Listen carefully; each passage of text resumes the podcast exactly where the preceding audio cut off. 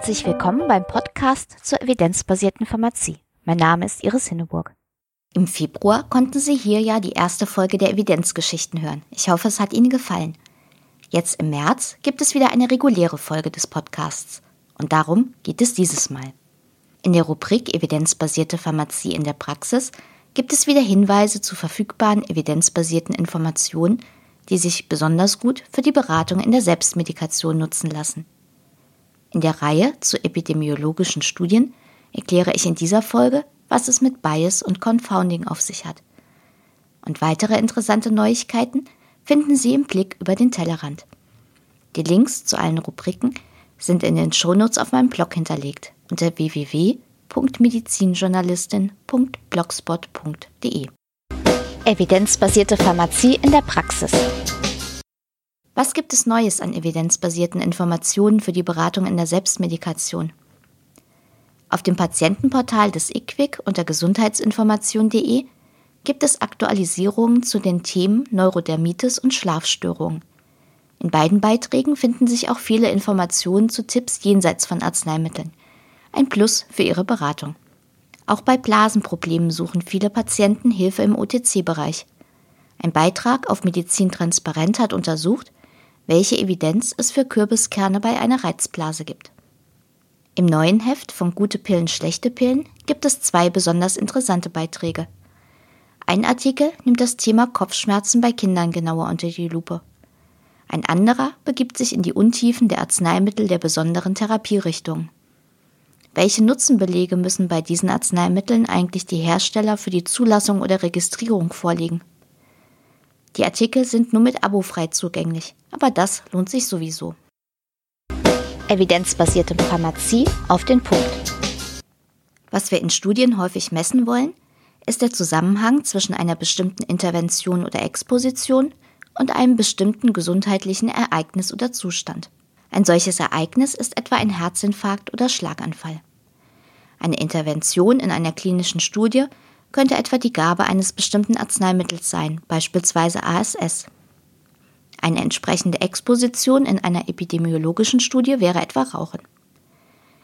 Nehmen wir einmal an, eine Auswertung einer entsprechenden Studie hätte tatsächlich einen Zusammenhang zwischen der Intervention oder Exposition und dem Outcome gezeigt. Das heißt also zum Beispiel, bei Menschen, die ASS eingenommen haben, wären weniger Herzinfarkte aufgetreten. Können wir dann schon davon sprechen, dass tatsächlich ein kausaler Zusammenhang besteht? Leider nein. Denn außer der Intervention können noch andere Faktoren einen entsprechenden Zusammenhang vorspiegeln. Dazu gehören zufällige Effekte, Bias und Confounder. Zufällige Effekte können wir mit statistischen Methoden kontrollieren. Schwieriger sieht es jedoch mit Bias und Confoundern aus. Deshalb sprechen Statistiker besonders bei epidemiologischen Studien erst einmal von einem statistischen Zusammenhang oder einer Assoziation. Was versteht man jetzt eigentlich genau unter Confoundern und Bias?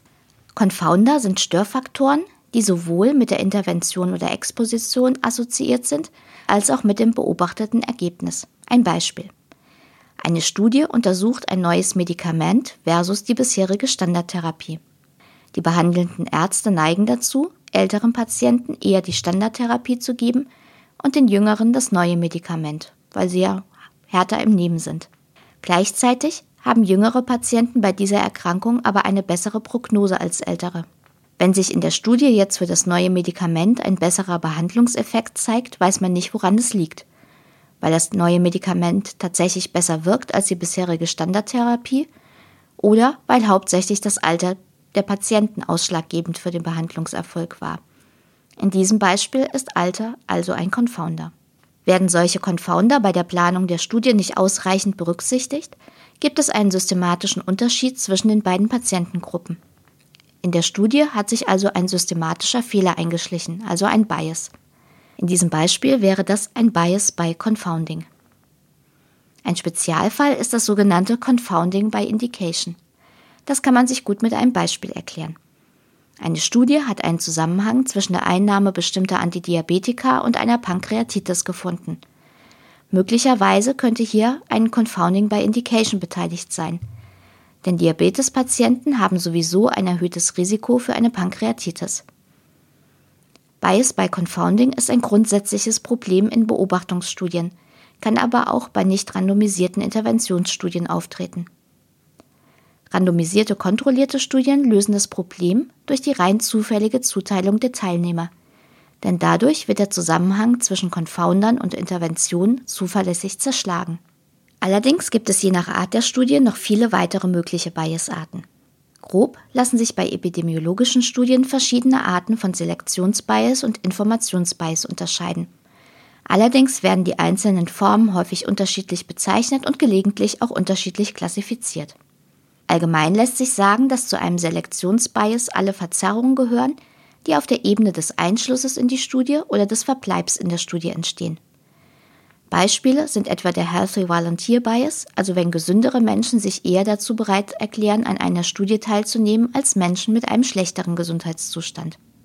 Als Informationsbias werden dagegen alle Arten von Verzerrungen gezählt, die mit der Erhebung von Exposition oder Outcome zu tun haben. Beispielsweise kann in einer Studie, in der Informationen nachträglich erhoben werden, ein Recall- oder Erinnerungsbias auftreten.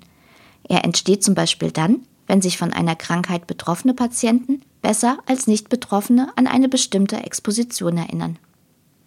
Ein besonderer Fall ist ein Bias, durch den Ursache und Wirkung verzerrt werden. Dazu ein Beispiel. Eine epidemiologische Studie findet einen statistischen Zusammenhang zwischen der Einnahme von Benzodiazepinen und der Entwicklung einer Demenz. Jetzt könnte man schnell zu dem Schluss verleitet werden, dass die Benzodiazepine die Entwicklung einer Demenz fördern. Allerdings ist auch eine andere Erklärung denkbar. Im Frühstadium einer Demenz leiden Betroffene häufig an Schlafstörungen, die möglicherweise mit Benzodiazepin behandelt werden. Die Erkrankung ist aber zu diesem Zeitpunkt noch gar nicht erkannt. Anders gesagt, die Demenz entsteht dann möglicherweise nicht durch die Einnahme der Benzodiazepine, sondern die Benzodiazepine werden eingenommen, weil eine bisher nicht erkannte Demenz vorliegt. Dieses Phänomen bezeichnen Epidemiologen als umgekehrte Kausalität, und das ist in Studien manchmal schwierig zu entdecken. Aber auch randomisierte kontrollierte Studien sind nicht automatisch gegen alle Arten von Bias gefeit. Beispielsweise kann ein Performance Bias auftreten, wenn die Behandler in einer randomisierten kontrollierten Studie wissen, zu welcher Gruppe ein Patient gehört und sich dann die Betreuung ändert. Einige weitere Beispiele für Biasarten finden sich in den Artikeln die ich in den Show Notes verlinkt habe. Für eine Vermeidung bzw. Kontrolle von Bias und Confoundern gibt es verschiedene Ansätze. Randomisierung in Interventionsstudien kann Bias by Confounding verhindern. Das hatte ich bereits genannt. Um einen Performance Bias zu vermeiden, ist es beispielsweise sinnvoll, in einer Interventionsstudie alle Beteiligten zu verblinden. In anderen Fällen kommt jedoch nur die Kontrolle bei der Auswertung in Frage – damit werden wir uns in einer späteren Folge beschäftigen. Im nächsten Podcast schauen wir uns aber zuerst einmal eine wichtige Art von Beobachtungsstudien an, nämlich die Kohortenstudien. Über den Tellerrand. Immer wieder hört man das Argument, warum muss man sich bei zugelassenen Arzneimitteln eigentlich mit den Studien beschäftigen? Hat das nicht alles schon die Zulassungsbehörde erledigt? In einer neuen Ausgabe der Evidenzsprechstunde erkläre ich, warum das ein Missverständnis ist. Wissenschaft ist politisch. Das merken wir nicht erst seit Trump Präsident in den USA ist. Und wenn Wissenschaft bei politischen Entscheidungen keine Rolle mehr spielt, sind wir alle die Verlierer. Wie es anfangen kann, zeigt eine besorgniserregende Analyse im Arzneimittelbrief. Die FDA in der Ära Trump. Der Artikel ist auch ohne Abo zugänglich. Das war der Podcast zur evidenzbasierten Pharmazie im März. Ich hoffe, es war auch für Sie etwas dabei. Im April hören Sie an dieser Stelle die nächste Ausgabe der Evidenzgeschichten. Und im Mai gibt es dann die nächste Folge des Podcasts zur evidenzbasierten Pharmazie. Bis dahin alles Gute und bleiben Sie schön kritisch. Sie hörten den Podcast Evidenzbasierte Pharmazie von Iris Hinneburg. Wenn Sie Fragen, Anmerkungen oder Kritik äußern möchten, freue ich mich über eine Nachricht an medizinjournalistin.gmx.net oder einen Kommentar auf meinem Blog unter www.medizinjournalistin.blogspot.de.